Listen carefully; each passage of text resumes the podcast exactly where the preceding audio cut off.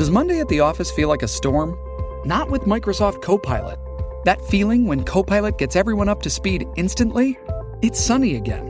When Copilot simplifies complex data so your teams can act, that sun's shining on a beach. And when Copilot uncovers hidden insights, you're on that beach with your people and you find buried treasure. That's Microsoft Copilot. Learn more at Microsoft.com/slash AI for all.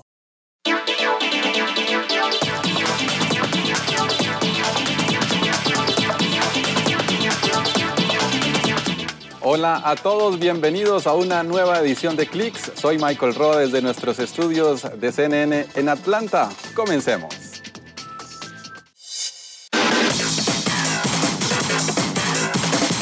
Tecnología, innovación, velocidad y transporte.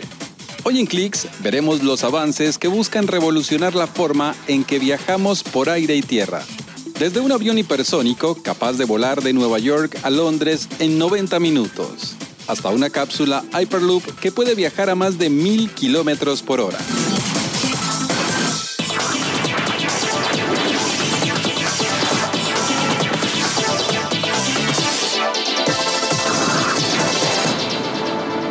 Imagine poder viajar de Londres a Nueva York en tan solo 90 minutos. Una empresa busca desarrollar una nave hipersónica capaz de alcanzar la velocidad Mach 5, que significa cinco veces la velocidad del sonido. Pero, ¿será posible? La empresa emergente Germus, con sede en Atlanta, está construyendo lo que podría ser el futuro de la aviación comercial. La compañía está probando un nuevo tipo de motor diseñado para una pequeña aeronave hipersónica no tripulada lo está creando para la Fuerza Aérea de Estados Unidos, pero a mayor escala podrá impulsar un avión con cabina para 20 pasajeros. En febrero de 2020, la empresa comenzó las pruebas de un nuevo tipo de diseño de motor basado en un modelo existente usado en aviones de combate y fabricado por General Electric. Su propuesta es un motor híbrido con dos tecnologías tradicionales, un turboreactor similar al que utilizan los aviones y un ramjet, que es un tipo de motor que solo funciona a velocidades supersónicas y superiores. La compañía Celeros, basada en España, propone una alternativa de transporte masivo, reduciendo los tiempos de viaje y sin contaminar el medio ambiente. Su Hyperloop se trata de unas cápsulas que se desplazan a través de tubos al vacío a una velocidad de hasta 1000 kilómetros por hora. El sistema, exhibido al público desde este mes en la Feria Expo 2020 Dubai, está basado en tecnología de levitación magnética que utiliza unos imanes para mantener elevadas las cápsulas e impulsarlas a lo largo del tubo. Bueno, y para conocer un poco más de esta idea futurista nos acompaña David Pistoni, presidente ejecutivo y cofundador de Celeros Hyperloop. Gracias por atendernos. Saludos en España. Muchas gracias a vosotros por este rato. Bueno, una cápsula de 6 metros que se desplaza por un tubo al vacío.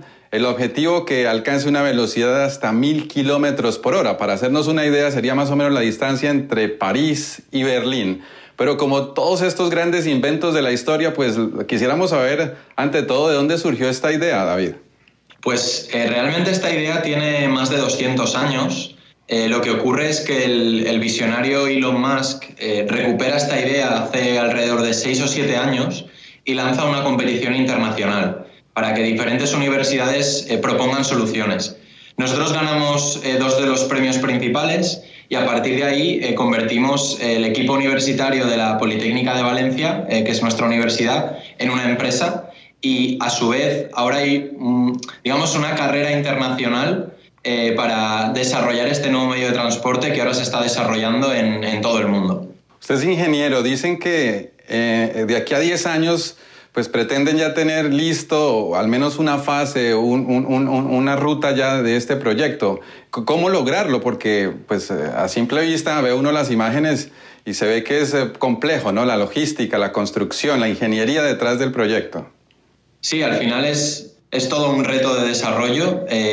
Estamos, además de, estar desarrollando diferentes proyectos, estos diferentes proyectos en todo el mundo también están colaborando para encontrar puntos en común y sumar esfuerzos, ¿no? Entonces, lo importante es ir demostrando eh, pequeños pasos eh, donde la tecnología ya se pone en marcha nosotros, por ejemplo, tenemos ya diferentes prototipos en funcionamiento y el siguiente paso es integrar todas esas tecnologías en condiciones de operación.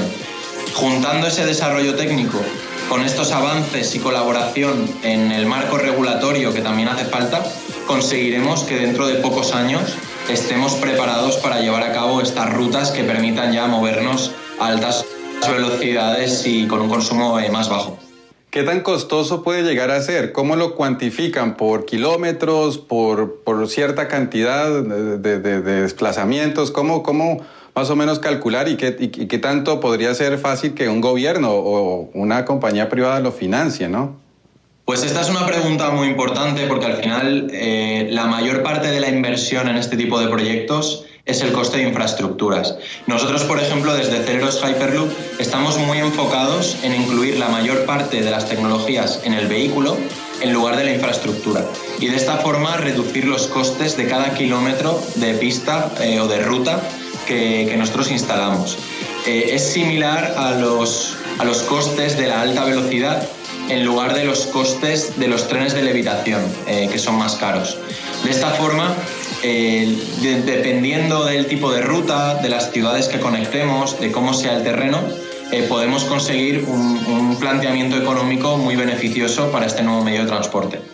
Sería venderle el proyecto a las ciudades, a los gobiernos para que lo financien o a través de privados que operen como empresas particulares. Pues en este caso depende mucho de la región. Eh, no es lo mismo eh, plantear un proyecto para Oriente Medio que para Sudamérica, Europa, Estados Unidos. Digamos que cada región tiene sus propios modelos típicos eh, aquí podemos innovar porque se trata de una nueva tecnología, pero al final hay países que se encuentran o regiones que se encuentran más cómodas a base de financiación privada. Luego tenemos otras regiones como pueda ser Europa, donde tradicionalmente el mundo de la movilidad cuenta con, con apoyo público, institucional. Entonces al final lo importante es tener una batería de soluciones que puedan adaptarse a las necesidades de cada región. Y nosotros como empresa estamos ya trabajando en esos modelos financieros que se puedan eh, acoplar a, la naturaleza o, a la costumbre de, este tipo de, proyectos en cada una de las regiones. ¿En qué país eh, crees que podremos ver pues, la primera línea en funcionamiento de, este sistema Hyperloop? Pues esta es, esta es muy buena pregunta. Al final eh, hay diferentes regiones, no, no sabría decirte una única ruta, pero sí que es verdad que nosotros apostamos por, por nuestra tecnología eh, porque creemos que es muy diferencial. Estamos también apoyando el proceso regulatorio en Europa. Eh, creemos que Europa tiene mucha experiencia para definir cómo debe ser un Hyperloop seguro y eficiente, pero luego el primer mercado que lo adopte pueden haber diferentes opciones. Eh, Oriente Medio está muy interesado, tenemos a India también con mucho interés. Eh, también en, Asia hay países donde tienen necesidades muy intensas en cuanto a desplazamiento. Eh, Estados Unidos, Oceanía. Realmente es pronto para saber cuál va a ser esa primera ruta, pero lo importante es que vayamos avanzando, que ese interés siga creciendo y que cuando eh, llegue el momento ya estemos preparados a nivel técnico y a nivel legislativo para empezar a generar esas redes que nos ayuden a conectar el mundo como una especie de línea de metro, pero de alta velocidad. Eh, lo importante al final es, quizá no es cuál es la primera ruta, sino que estemos preparados para que realmente podamos sacar eh, todo el potencial a la tecnología cuando, cuando ya estemos listos. David Pistoni, uno de los cerebros detrás de este ambicioso proyecto de transporte masivo, el Hyperloop, estas cápsulas. Gracias por estar con CNN y estos minutos aquí en Clicks. Muchas gracias a vosotros por, por la invitación, un placer. Ahora hacemos una pausa, pero al regresar le contamos los pasos que está dando Facebook para crear el metaverso.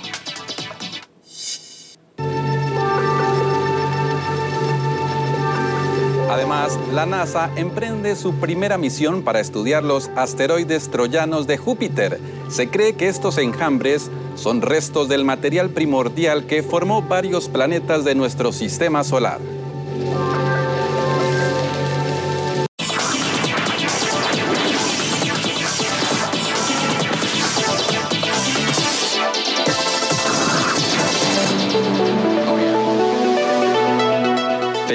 Planea contratar a 10.000 personas en la Unión Europea durante los próximos cinco años. La intención de la compañía es ayudar a construir el metaverso, es el mundo en línea donde las personas existen en su versión virtual y se comunican en espacios compartidos también virtuales. En septiembre, Facebook se comprometió a destinar 50 millones de dólares a la construcción del metaverso, donde empresas como Roblox Corp y Epic Games ya están presentes. El anuncio de Facebook se da luego de que la compañía iniciara las pruebas de una nueva aplicación de trabajo a distancia de realidad virtual. En ella, los usuarios de los auriculares Oculus Quest 2 de la empresa pueden llevar a cabo reuniones adoptando versiones de sí mismos como avatares. En julio, Facebook también dijo que estaba creando un equipo de productos para trabajar en el metaverso.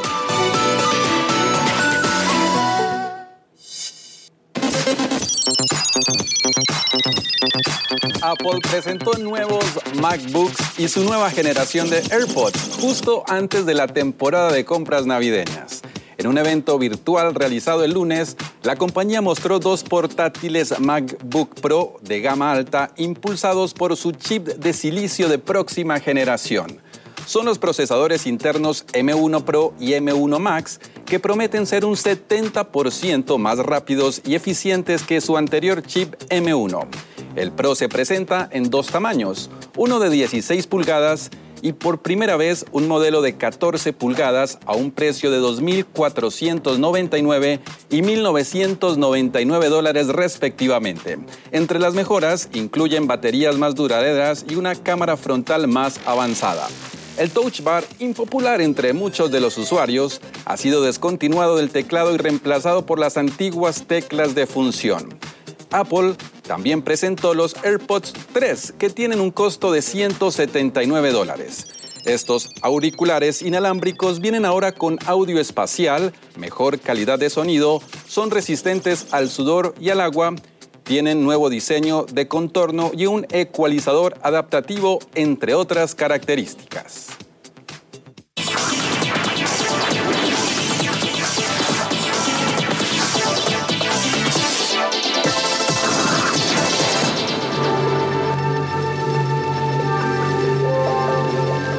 Los asteroides troyanos son restos de material antiguo que formó los planetas exteriores del sistema solar hace 4.500 millones de años y pueden tener información clave del rompecabezas de la formación del sistema solar. Por eso, la NASA lanzó su nueva misión Lucy que busca estudiar los misterios que orbitan junto al Sol. Bueno, vamos a conocer un poco más de detalles sobre esta misión y para esto hemos invitado a Will Santiago. Él es ingeniero de exploración espacial de Lock Martin. Gracias, ingeniero, por acompañarnos aquí en Clicks. Y bueno, directamente le pregunto, hablemos un poco de las generalidades técnicas de esta nave, el combustible, estos eh, paneles solares que le permitirán estar 12 años en el espacio. Así es. Ah, bueno, la misión Lucy y la nave uh, van camino ahora al espacio. lanzamos el sábado por la mañana a las 5.34 del este. Lucy, una de las características más importantes que tiene son sus, sus, grandes paneles solares y son necesarios para explorar a la distancia que, que vamos lejos del Sol para ver estos asteroides troyanos aproximadamente es una nave de 1.500 ah, kilogramos de, de, masa y casi la mitad de esto es uh, combustible uh, que se necesita operar por estos 12 años para explorar los asteroides troyanos. Hablemos un poco de estos asteroides. Entiendo, giran alrededor del Sol, están adelante y atrás de Júpiter, pero en, en sí, ¿qué son? Sí, los asteroides troyanos pues no, no se han visto de cerca. por eso la NASA está enviando esta misión a Lucy para explorarlos de cerca. Estos asteroides están en, como usted mencionó, en dos puntos estables gravitacionales, al frente y, y, la parte de atrás de Júpiter. No están cerca de Júpiter, pero están a esa distancia del Sol. Y estos asteroides se creen que son los fósiles o los ingredientes primitivos de la formación de estos planetas exteriores como Júpiter, Saturno, y al poder explorarlos podemos aprender más sobre nuestro origen, eh, modelos del sistema solar, calibrar esos modelos con la data que podemos obtener con, con la misión y los instrumentos que llevamos a bordo de la nave. ¿Está todo el tiempo la nave enviando la información? ¿Cómo, es? ¿La recopilan cada cuánto? Sí, ah, ah, precisamente después del lanzamiento, uh, una de las primeras cosas que la nave hace es comunicarse a la Tierra y los ingenieros entonces empiezan a analizar la data, asegurarse de que todo va bien con la nave. nosotros, eh, en cuanto a llegar a los asteroides troyanos como tal, la misión no llega a cercano a su primer sobrevuelo hasta el 2027 en los asteroides troyanos. Pero tenemos una práctica en el 2025 con el asteroide Donald Johansson, que está en nuestro cinturón principal de asteroides. Y ahí vamos a, utilizar la nave para asegurarnos que todos los instrumentos estén trabajando bien, todos los sistemas, y es una práctica para estos sobrevuelos. En, realidad, Lucy es muy especial porque va a visitar a ocho asteroides en, total en, una sola misión. ¿Qué es lo que más lo entusiasma, ingeniero, de esta misión? Wow, eh, eh, lo más emocionante de la misión de Lucy es ir a estos mundos nuevos que, que, nunca hemos visto de cerca. Estos asteroides troyanos se han observado con el telescopio espacial Hubble a, distancia, pero ninguna misión los ha visto de cerca. Y, y son como una cápsula de tiempo que, que tal vez tengamos sorpresas Um, sobre su composición, los ingredientes que tienen estos asteroides. Una de las partes principales que queremos averiguar es qué tipos de hielo hay en, estos asteroides y con eso podemos aprender muchísimo de, nuestra historia uh, en el sistema solar, la formación del sistema solar y, tal vez aprender un poquito más allá de, cómo se forman otros sistemas solares en, en nuestra galaxia y en nuestro universo. Pues muchas gracias, ingeniero Will Santiago, ingeniero de exploración espacial y quien ha participado entonces en esta misión Lucy de la NASA. Gracias por estar con Clicks de CNN. Muchas gracias, buen día. Hacemos una nueva pausa y al volver les mostramos lo que podría ser el futuro en los taxis aéreos. Este modelo es helicóptero y también avión. Ya volvemos.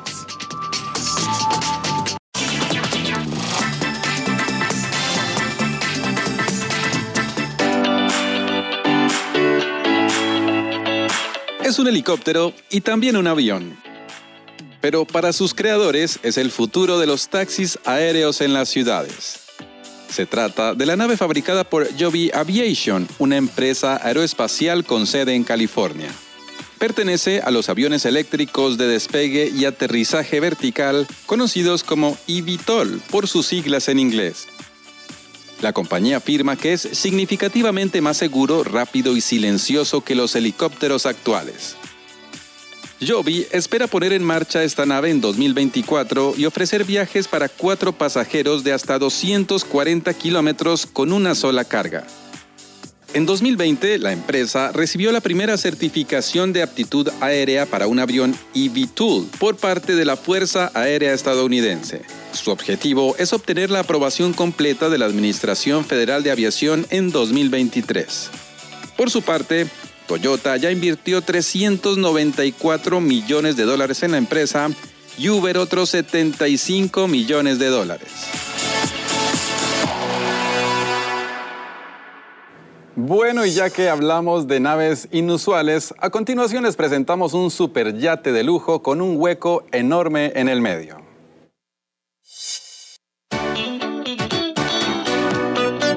Este es The Shape, el superyate de 80 millones de dólares cuyo concepto incluye un enorme hueco. Pero no es cualquier agujero sino uno formado por las líneas elegantes y futuristas de las que ha sido denominada la cubierta del agujero. Se accede a través de una entrada en la proa y cuenta con escalones que conducen al nivel del mar como una zona ideal para tomar el sol. The Shape tiene 69 metros y está diseñado para funcionar completamente con energía limpia. En la cubierta superior incluye una piscina con fondo de cristal así como una zona de estar y seis suites con capacidad para 12 invitados. El superyate es la nueva propuesta del estudio de diseño Lazzarini con sede en Roma y se lo considera uno de sus conceptos más atrevidos hasta ahora. Algo bastante llamativo si se tiene en cuenta que entre los anteriores trabajos del estudio hay un superyate con forma de cisne y otro con aspecto de tiburón. Se nos acabó el tiempo por hoy, pero recuerden, estamos en facebook.com barra clickcnn. Soy Michael Rowe aquí en Atlanta. Nos vemos en la próxima. Hasta luego.